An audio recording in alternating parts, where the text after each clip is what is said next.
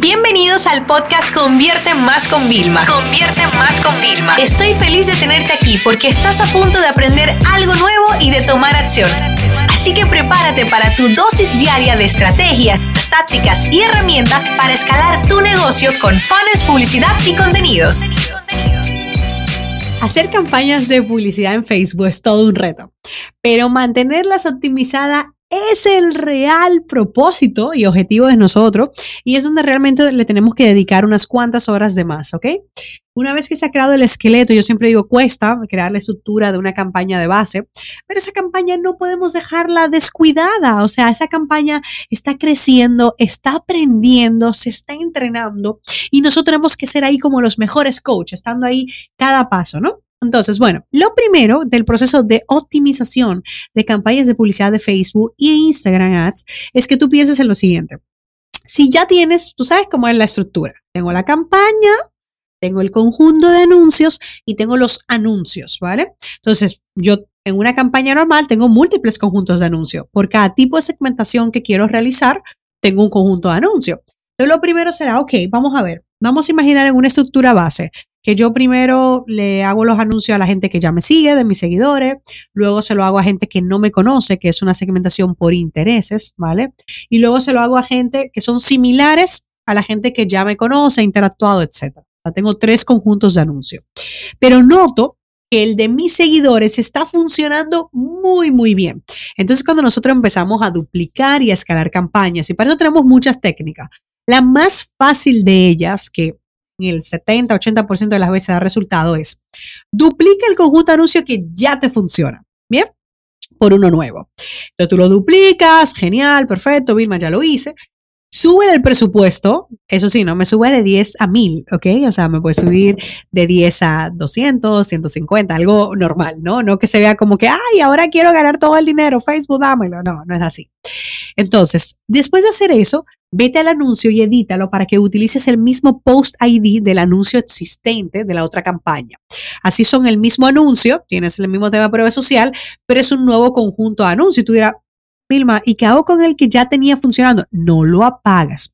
Tú los pones a competir. Entonces lo que va a pasar es una de dos. Una, la campaña nueva te supera por creces y está consiguiendo resultados brutales y puedes apagar la antigua o la activa, la antigua se reactiva y apagas esta nueva. Nosotros nos pasamos en esto escalando y a veces tú ves que dice 7, 7, que ya es la séptima vez que lo hacemos para ir subiendo los presupuestos porque nos funciona muy, muy, muy bien. Ojo a lo que te voy a decir. El proceso de optimización significa que si algo funciona, no tocas eso tal cual, original, ¿vale? A no ser que sea imprescindible, una errata. No, tienes que duplicar y seguimos mejorando, porque si no puedes romper todo el proceso de aprendizaje. Incluso Facebook te pone eso en, cuando tú vas a las campañas. Está en proceso de aprendizaje. Entonces, otro reto que tienes que hacer siempre, si tú quieres ser un buen anunciante, si tú quieres que tu negocio funcione, todo el tiempo tienes que estar creando audiencia. No te quejes que no funciona Facebook e Instagram Ads. No, es que tú no más quieres estar con la misma audiencia y ya tu anuncio no se va a imprimir a ellos. Entonces, por ejemplo, nosotros tenemos reto que todas las semanas tenemos que crear nuevas audiencias. Nuevas audiencias de públicos similares, nuevas audiencias de público por intereses, para ir creando nuevas segmentaciones, ir probando y siempre llegando a más y más personas. Luego, el tema de los reportes. Parte del proceso de optimización es el tema de medir hay que ver las métricas. Un truco que nosotros hacemos, por ejemplo, ok, no tengo mucho tiempo y tengo varias campañas a la vez para captar leads, por ejemplo, tenía unas campañas para un reto. Y claro, son campañas que nosotros tenemos presupuesto de miles de dólares al día, o sea, no es que estamos jugando aquí a cinco dólares. Entonces eso significa que pues están corriendo con miles de dólares. Y hay que entrar hacer una optimización rápida. Oye, lo que hicimos, seleccioné todas las campañas, ¿vale? Voy al filtro de Facebook y directamente le digo, filtrame por esa selección y automáticamente me fui a anuncio para que se, se me desplegaran todos, todos los anuncios de estas tres campañas. Estábamos hablando como de 30 anuncios. ¿bien? Entonces, cuando ya yo vi, las organicé por cuál era la que más leads estaba consiguiendo. Todas las que tenían poco lead, las apagué esos anuncios. ¿Vale? De repente cuando analicé un poquito me di cuenta que hay unos conjuntos de anuncios que se quedaron sin campañas activas y no pasa nada, pero fue una decisión rápida para no perder dinero y lo que hago es, Facebook, no me imprima los anuncios que casi no me captan leads, dale todo el presupuesto al anuncio que realmente está funcionando. Entonces, un, un truco de optimización rápida que tienes, ¿vale? Otra cosa es que tenemos que hacer siempre constantemente son mejorar el tema de los artes visuales, si podemos, y el tema del copy. Recuérdate que mejorar no, no medite lo que hay. Tú duplica el anuncio, ¿ok? Y haces los cambios, pero no medites. Ten mucho cuidado con eso, por favor. ¿Vale? También hacemos diario, aunque es parte del proceso de optimización, es la revisión de comentarios. En función de los comentarios que recibes, tú sabes si tienes que mejorar quizá. Si hay mucha gente que dice, vaya, sal, o ves una puntuación de relevancia negativa, que porque mucha gente dice no me interesa, quizá tu segmentación no es la adecuada. Entonces eso es un tema de una alerta de que tengas que tener cuidado, ¿vale? Recuérdate que siempre, o sea, si tú tienes en una campaña y tenías múltiples conjuntos de anuncios con diferentes anuncios para probar porque la acabas de lanzar, habrá un anuncio que le esté petando, que es el que más seguidores, que más seguidores, más like tenga, más comentario o más reproducciones de vídeo. Entonces puedes entrar a las otras campañas, crear un anuncio nuevo con ese mismo ID. ¿Vale? Para que sea una segmentación distinta, pero el mismo anuncio, para que se recopile todo el social proof en un solo lugar, ¿vale?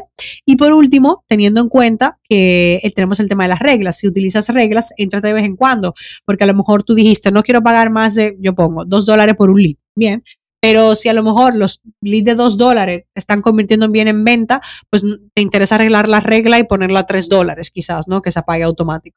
Entonces, bueno, eso es un poquito todo para optimización.